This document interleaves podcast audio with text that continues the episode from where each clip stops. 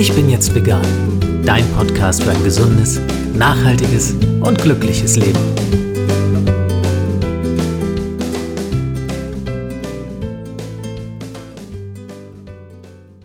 Hey und herzlich willkommen zu einer neuen Folge des Ich bin jetzt vegan Podcast. Am Mikrofon sind heute Lisa Albrecht und Jens Herrndorf.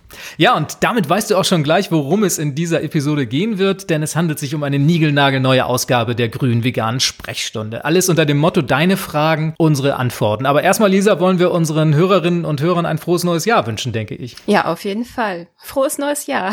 Frohes neues Jahr, ja, genau. Allen, die heute zuhören. Was hast du denn so über Weihnachten und Silvester gemacht? Ach, wir haben ganz gemütlich gefeiert im Familienkreis. Äh, wir haben uns gar keinen Stress gemacht und wirklich total entspannt. So soll's sein. Hattet ihr einen Baum? Ähm, ja, tatsächlich hatten wir einen Baum zum ersten Mal in einem Topf. Schön. Und er ist immer noch am Leben. Toll. Pflanzt ihr den wieder raus danach? Ähm, wir überlegen uns das jetzt. Entweder bleibt er tatsächlich im Topf noch ein bisschen oder, also wir, wir sind uns noch nicht so ganz einig. Ja, wir hatten ja auch überlegt, ob wir einen nehmen und äh, hatten auch schon überlegt, was zu basteln, weil wir diesmal nicht unbedingt einen echten Baum dafür opfern wollten. Und dann haben wir uns aber, das ist so ein bisschen illegal, einen Baum organisiert, der anderswo weggeworfen wurde.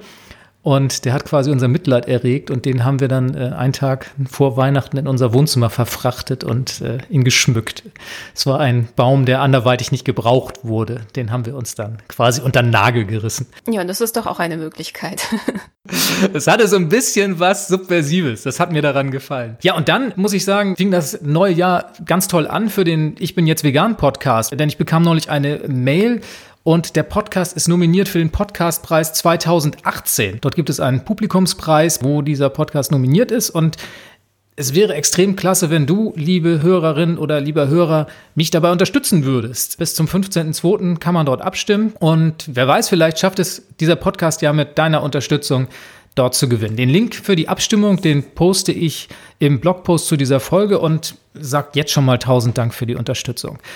So, genug der Vorrede, liebe Lisa. Wir fangen an mit den Fragen rund um ein grünes und veganes Leben. Magst du den Anfang machen? Sehr gerne. Die erste Frage kommt von André. Er fragt, kannst du mir vegane Schuhe empfehlen, die nicht nur bequem, sondern auch möglichst umweltfreundlich sind? Das ist ein sehr schwieriges Thema, finde ich. Ich kenne im Moment keine Schuhe, die umweltfreundlich und vegan sind, weil das Problem ist, sobald ein Schuh vegan ist, ähm, werden Materialien eingesetzt, die vielleicht nicht so umweltfreundlich sind. Also das ist ganz schwer, da so eine Verbindung herzustellen, sag ich mal. Hast du Hinweise darauf, was für Materialien das sind? Wo, wo liegen da die Probleme? Also wenn ein Schuh umweltfreundlich ist, dann äh, besteht er ja hauptsächlich aus Leder. Und ähm, wenn er eben vegan ist, dann äh, werden ja synthetische Materialien eingesetzt. Aber es gibt ähm, natürlich auch die Möglichkeit, auf Biobaumwolle zu setzen. Nur sind diese Schuhe dann wieder funktionieren im Winter zum Beispiel nicht so gut. Also es gibt tatsächlich Schuhe für den Sommer, die sind schon recht nachhaltig und äh, vegan. Da gibt es Alternativen, aber zum Beispiel für Winterschuhe, da habe ich persönlich noch nicht so richtig gute Sachen gefunden. Das heißt, diese Sommerschuhe, die du erwähnst, die setzen dann in erster Linie auf Baumwolle oder aus welchen Materialien sind die dann? Genau, also Biobaumwolle wird ganz gerne eingesetzt mit Naturkautschuk und die sind dann auch vegan und fair. Da gibt es ähm, Anbieter, aber die Winterschuhe, da muss man einfach auch auf etwas setzen, was die Nässe, den Schnee irgendwie aushält. Die Frage ist auch einfach immer bei einem Schuh diese Nachhaltigkeitsfrage ein Schuh, wenn der auseinanderfällt, aber sehr fair produziert ist, dann ist er auch nicht besonders nachhaltig. Also man muss immer abwägen, wenn er sehr lange hält, aber dafür aus nicht so nachhaltigen Materialien besteht, also was ist da jetzt besser? Ne? Also man muss halt da immer so ein bisschen abwägen. Also ich kenne keinen Schuh für den Winter, der nachhaltig ist. Für den Sommer durchaus. Naja, und es ist auch, glaube ich, immer die Frage, man, man, muss das ja auch immer im Vergleich zu einem herkömmlichen Lederschuh sehen. Ne? Also der Ledergewinnungsprozess mit dieser ganzen Gerberei und so, der ist, glaube ich, auch immens umweltschädigend. Und insofern, ich bin da jetzt kein Fachmann, was solche Dinge anbelangt, kann ich mir vorstellen, dass der Prozess, wenn es um vegane Schuhe geht und wenn die möglicherweise noch zertifiziert sind in irgendeiner Form, wo man darauf setzen kann, dass halt zumindest recycelte Materialien beispielsweise zum Einsatz kommen, ja, dass, dass das doch immer noch die bessere Alternative ist, oder? Es gibt zum Beispiel auch ganz neu auf dem Markt Ananasleder. Hast du vielleicht schon gehört? Mhm, ganz prima Material, ja. Genau, da werden so ähm, von den Ananasblättern werden Fasern gewonnen und weil die werden an, an sich, also die Ananasblätter werden einfach bei der ja beim Anbau weggeschmissen und jetzt konnte man eben ähm, ein, ein schönes Material daraus machen und ja, es werden Schuhe gemacht aus Ananasleder und das ist eine sehr tolle, sehr, sehr gute Alternative. Aber es gibt äh, noch nicht so eine große Auswahl. Das wird jetzt vielleicht kommen. Grundsätzlich kann man festhalten, nur weil ein Schuh jetzt vegan ist, können wir das nicht mit umweltfreundlich gleichsetzen. Und fair und transparent muss es dann auch nicht sein, aber das wären natürlich die Maßstäbe, die man ansetzen sollte, wenn man nach dem optimalen Schuh sucht. Genau. Wir persönlich zum Beispiel, wir ähm, tragen gerne Barfußschuhe. Die sind nicht fair, aber ähm, sie haben eine sehr gute Qualität und ähm, sie halten eben sehr lange und somit denke ich mal, dass das dann wieder mit, mit der Frage, ja, wie nachhaltig ist ein Schuh, dass das dann okay ist. Also für mich persönlich. Er ist natürlich auch vegan. Das ist so meine aktuelle Lösung. Aber es gibt zum Beispiel auch Online-Shops wie avisu.de oder Grundstoffnet oder, oder zum Beispiel auch Noah Shop die haben ja eine gute Auswahl und man kann sich da einfach auch so umschauen, was gibt's alles, weil da findet man sowohl für den lässigen Typ oder eben für fürs Büro etwas. Also ich muss sagen, ich bin da auch schon fündig geworden, weil die letzten Schuhe, die ich mir gekauft habe, auch vegan waren. Also es waren sowohl Sommerschuhe als auch Stiefel, die ich mir dann mal gekauft habe. Da gibt's eine ganz tolle Marke, die äh, ich sehr mag, das ist Wills Vegan Shoes, die gibt's auch bei Avesu und Ahimsa, das sind glaube ich Brasilianer. Aber auch da sieht man, dass die Schuhe, ja, die werden am anderen Ende der Welt produziert.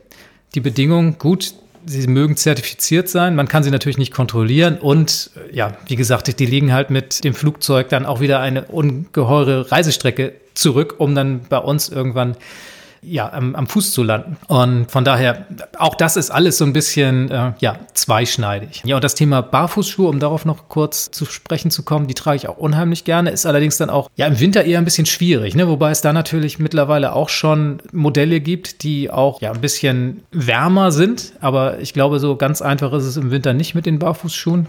Kannst du da Marken empfehlen? Habt ihr da explizit eine Marke, auf die ihr schwört?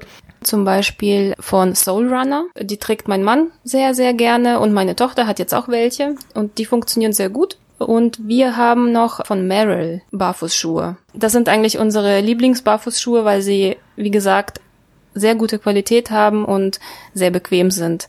Auf die schwören wir quasi. Und ich würde auch dazu raten, tatsächlich nicht unbedingt online zu bestellen, sondern wenn man die Möglichkeit hat, auch mal in den Laden zu gehen, sich die unterschiedlichen Materialien anzusehen, sich auch mal mit den Verkäufern zu unterhalten, wo kommt das Zeugs her, auf die Siegel zu achten, inwiefern die Materialien zertifiziert sind, ob die Arbeitsbedingungen fair sind. Und dann, glaube ich, denke ich, kann man da sehr gut eine Auswahl treffen. Ja, aber es hängt natürlich am Ende auch immer von dem persönlichen Geschmack ab. Dann muss der Schuh auch passen und da kommen natürlich so viele Dinge zusammen. Also es ist nicht ganz einfach.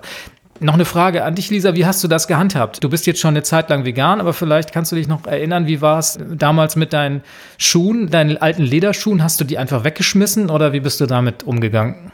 Nee, ich habe sie bis zum, ja, bis zum bitteren Ende getragen, äh, bis sie auseinandergefallen sind. Ich bin grundsätzlich der Typ, ich nutze alle Sachen so lange, bis sie wirklich nicht mehr funktionieren und dann werden erst neue gekauft. Ich finde das Quatsch, äh, nur weil die Schuhe nicht vegan sind, sie einfach zu entsorgen.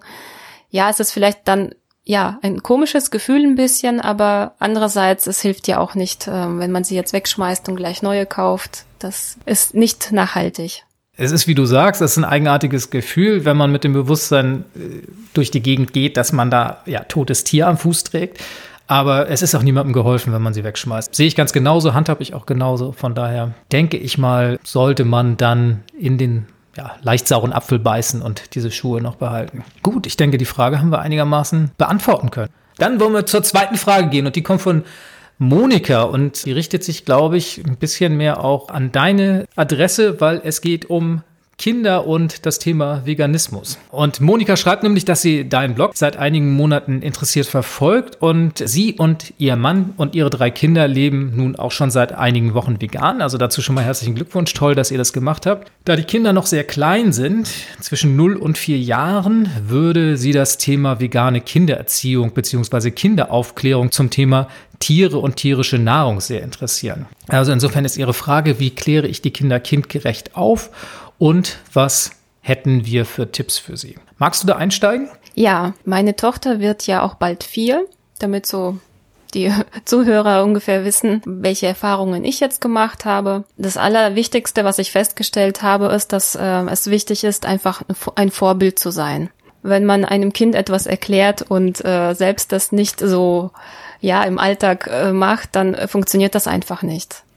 Das merken die Kinder sofort und äh, nehmen das auch nicht so ernst. Wenn man das allein schon macht, dann erledigt sich vieles automatisch so und äh, dann muss man einfach nur noch so ein bisschen gucken, dass das eine oder andere in die richtige Richtung läuft. Was auch sehr wichtig ist, dass man keine Verbote oder sowas, ja, dass man jetzt nicht sagt, das darfst du nicht und dies und dass das Kind quasi dieses Thema so negativ abspeichert. Das darf man auf keinen Fall, sondern das muss einfach ganz normal sein in der Familie, dass man vegan lebt, vegan, vegane, veganes Essen isst. Ich würde das Thema einfach ganz normal angehen und nicht irgendwie, oh Gott, wir sind jetzt vegan geworden und das ist jetzt was ganz komisches. Also das auf keinen Fall. Ich glaube, das ist eine ganz wichtige Sache, das einfach als Selbstverständlichkeit zu leben. Ich denke mal, damit kehrt man, glaube ich, auch diese wie soll ich sagen, diese Beweislast so ein bisschen um, ne? sich immer rechtfertigen zu müssen, auch nach außen hin. Also wenn ein Kind damit aufwächst, dass es selbstverständlich ist, dass man sich vegan ernährt, dann wird es umgekehrt dann auch eher mal die Fragen stellen, warum esst ihr denn Fleisch oder warum esst ihr denn dies und das, wenn äh, es sich woanders aufhält, wenn es mit Freunden zusammen ist und dass es nicht einfach immer umgekehrt ist, ne? dass man als Veganer gefragt wird und sich für, ja, für diese Entscheidung rechtfertigen muss, sondern dass es halt einfach mit einer Selbstverständlichkeit gelebt wird. Ganz genau. Was wir auch immer machen, wir schauen uns einfach ähm, Bücher an und wenn da eben dieses Thema irgendwie auftaucht, und das äh, taucht tatsächlich sehr oft auf, weil viele Bücher ja doch irgendwo einen Bauernhof haben oder irgendwelche Tiere, vor allem eben so Bücher mit Bauernhöfen, dann äh, erkläre ich das meiner Tochter äh, schon, dass das ähm, nicht so ist in der Realität. Und wir waren auch schon ähm, auf äh, Bauernhöfen und da hat sie auch genau gesehen, dass das nicht so ist. Und dann reden wir einfach darüber. Natürlich äh, kindgerecht, also sie versteht das sehr gut, warum wir äh, vegan leben. Also sie fragt tatsächlich, warum essen die anderen Fleisch? Warum wissen sie das nicht, was ich weiß? Ich habe immer so ein bisschen das Gefühl, es ist so ein schmaler Grad, so zwischen Kinder zu indoktrinieren und andererseits sie halt auch zu verantwortungsbewussten Menschen zu erziehen. Ne? Also es geht ja nicht darum, und das wird ja von außen immer noch so ein bisschen so ja, ein bisschen so gesehen, dass man quasi ja die Kinder auf so eine eigenartige Art und Weise beeinflussen würde oder ja, ihnen da halt Dinge in den Kopf pflanzen würde, auf die sie möglicherweise selbst nicht kommen würden. Was ich aber ganz spannend finde, ist, wenn man Kinder natürlich mit diesen Realitäten konfrontiert und halt gerade mal nicht dieses romantisierte Bild zeichnet, dass die einen sehr, sehr guten Sinn dafür haben, was man anderen Wesen antun darf und was nicht. Und dass einem das auch diese Selbstverständlichkeit dessen vorführt, dass man halt andere Wesen nicht tötet, um sie zu essen oder um daraus Kleidung herzustellen. Und ich weiß nicht, wie siehst du das bei deiner Tochter? Die ist jetzt vier, sagst du, äh, hat sie da schon so ein Gerechtigkeitsempfinden, was das anbelangt? Total. Wir waren erst heute im Garten, also ist vielleicht komisch tatsächlich bei der Jahreszeit. Ich habe noch ein paar Karotten in der Erde gehabt und die haben wir ausgebuddelt und äh, da waren Regenwürmer. Sie hat so aufgepasst, dass ich jetzt nicht irgendwie da einen Regenwurm verletze. Sie möchte, dass das nicht passiert. Bei uns ist das Thema gar nicht so auf dem Programm, dass ich ständig darüber rede, weil wir leben, also sie lebt ja seit ihrer Geburt vegan und das ist ganz normal. Und du sagtest es vorhin, wenn man über so Themen redet wie Bauernhof, wie Nahrungsmittelgewinnung und Herstellung, kann man ja auch tolle Bücher heranziehen. Also ich hatte in einem der letzten Podcast-Ausgaben, ich glaube es war in der zehnten Folge, den Udo Taubitz zu Gast. Wer da noch mal reinhören möchte von unseren Hörerinnen und Hörern, dem sei das ans Herz gelegt. Der ist ein Kinderbuchautor, der tierfreundliche vegane Kinderbücher schreibt. Ganz, ganz spannend, wie er damit umgeht. Und es gibt auch wirklich ja eine ganze Reihe toller veganer Kinderbücher mittlerweile. Der Webu hat eine Liste, da würde ich mal den Link im Artikel zu diesem Podcast posten, falls ihr da schauen wollt. Also da kann man sich jede Menge Inspiration holen. Was denkst du denn, du hast es schon so ein bisschen angedeutet, ab wann kann man denn in dieses Thema überhaupt einsteigen mit Kindern? Sollte man Zweijährige, Dreijährige schon damit konfrontieren, dass Tiere getötet werden, damit sie gegessen werden? Oder was hast du da für ein Gefühl für?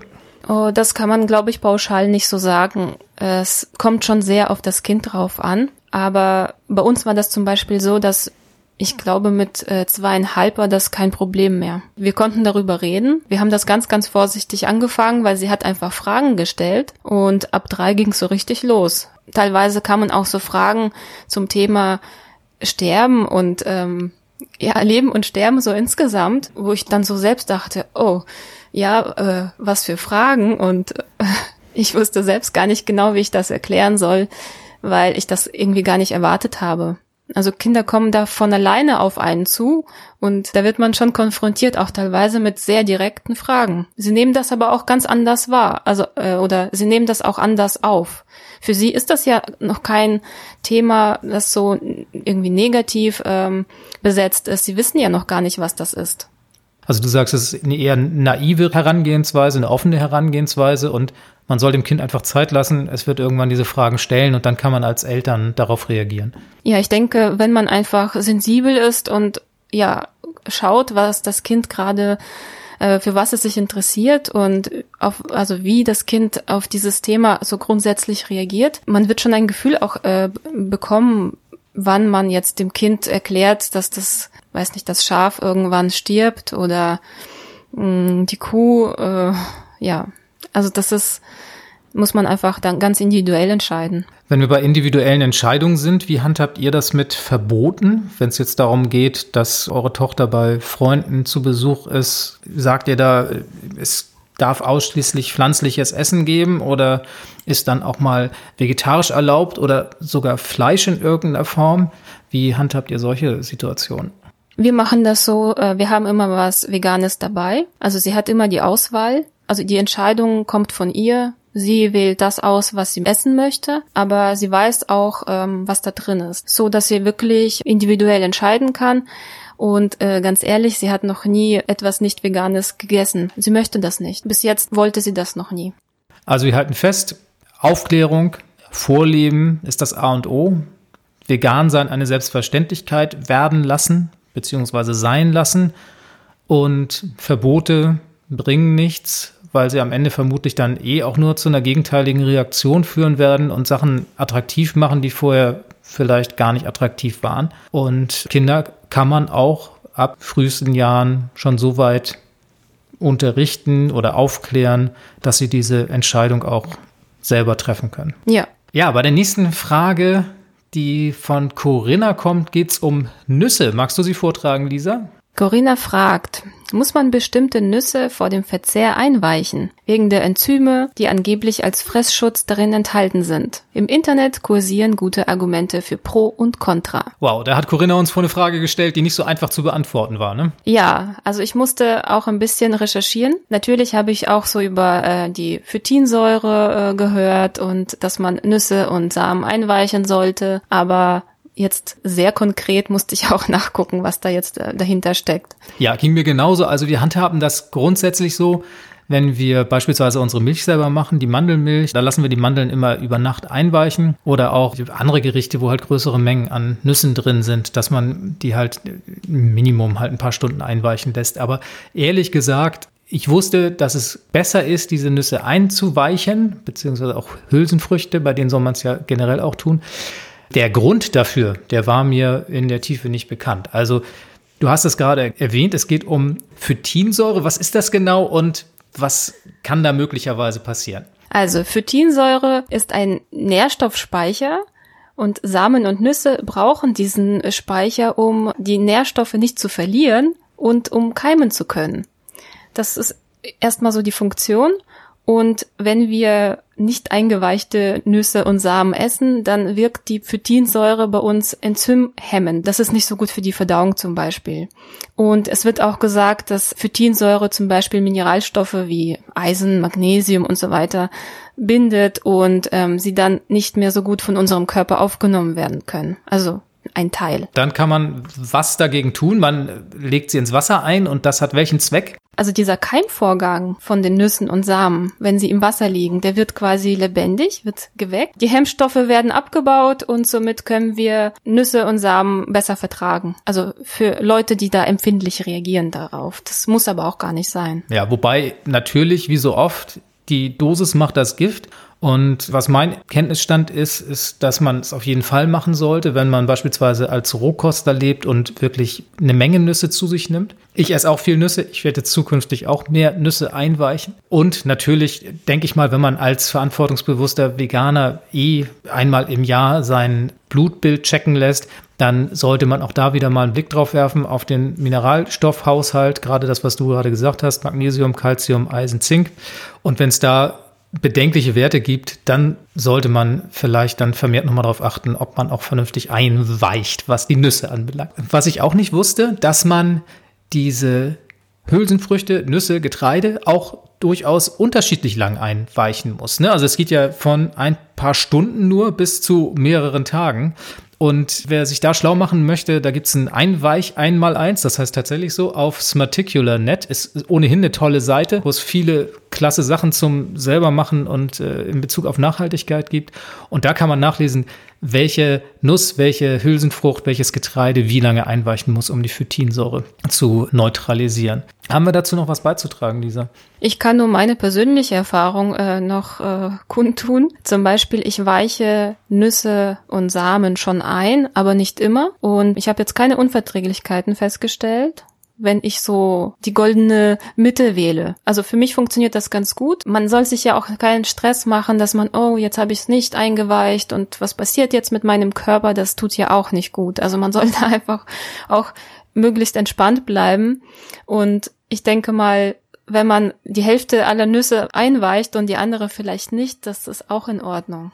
Und man sollte auf seinen Körper hören, denke ich mal. Ne? Das auf sind jeden ja Fall. möglicherweise auch Symptome, die man in irgendeiner Form merkt. Vielleicht fühlt man sich ein bisschen abgeschlagen, ein bisschen schlapp, merkt vielleicht auch, dass die Verdauung nicht so funktioniert, wie man sich das wünscht.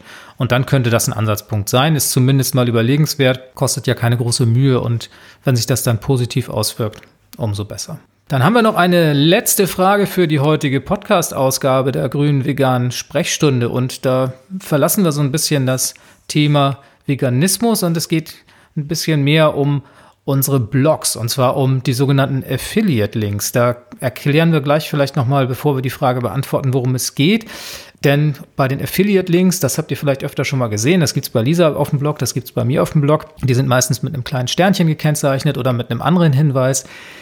Das sind diese Links, auf die du klickst und bei denen dann Lisa oder ich eine kleine Provision für den Einkauf bekommen, den du dort bei dem jeweiligen Händler tätigst. Und das hilft uns, ein bisschen unsere Blogs zu finanzieren. Das kostet dich als Leserin oder Leser nicht mehr und du tust uns einen kleinen Gefallen damit. Annalena fragt aber, inwiefern weiß man denn, wenn jetzt diese Affiliate-Links platziert sind, ob die Blogbeiträge trotzdem noch die ehrliche Meinung von uns widerspiegeln oder generell gefragt, wie authentisch sind Blogger und wie würden wir das denn so sehen?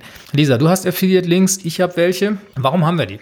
Ja, warum haben wir die? Es ist so, dass wir sehr viel arbeiten an unseren Projekten und irgendwann stellt sich einfach die Frage, ja, entweder arbeiten wir weiter so, aber verdienen gar kein Geld oder wir versuchen uns ein bisschen zu finanzieren. Und mit Affiliate-Links ähm, haben wir eine ja, Möglichkeit, ja, unsere Projekte zu finanzieren. Das ist einfach eine Tatsache. Bei mir ist es so, ich habe es mal durchgerechnet im Vorwege zu diesem Podcast. Ich arbeite rund 30 bis 40 Stunden im Monat an ja, dem Blog und dem Podcast in Summe. Das sind viele Dinge, die man nicht sieht. Das sind Recherchen, die man macht. Das sind Blogartikel, die man schreibt. Das sind Vorbereitungen für den Podcast. Das sind Schnittarbeiten und so weiter und so fort. Das wird bei dir nicht anders sein. Du machst es ja sogar Vollzeit. Und das ist tatsächlich eine ganze Menge. Und wenn man dann mal gegenrechnet, was man da so verdient, also ich kann es ganz offen sagen, ich habe da keine Geheimnisse. Ich verdiene in erster Linie mein Haupteinkommen, was den Blog anbelangt, über Affiliate-Links zu Amazon. Und da habe ich im Dezember, jetzt haltet euch fest, 25 Euro verdient. Das finde ich bei 30 bis 40 Stunden äh, im Monat. Ähm, naja, also ihr äh, merkt, worauf ich hinaus möchte. Man verdient damit nicht viel. Es ist eine Kleinigkeit, es ist eine kleine Anerkennung und äh, ich freue mich sehr, wenn es genutzt wird, weil es tatsächlich das Leben ein bisschen einfacher macht. Und dazu muss ich sagen, es gibt einen Haufen Anfragen, die bei uns auflaufen. Das ist bei Lisa nicht anders als bei mir wo irgendwelche Firmen Produkte bei uns auf dem Blog platzieren möchten.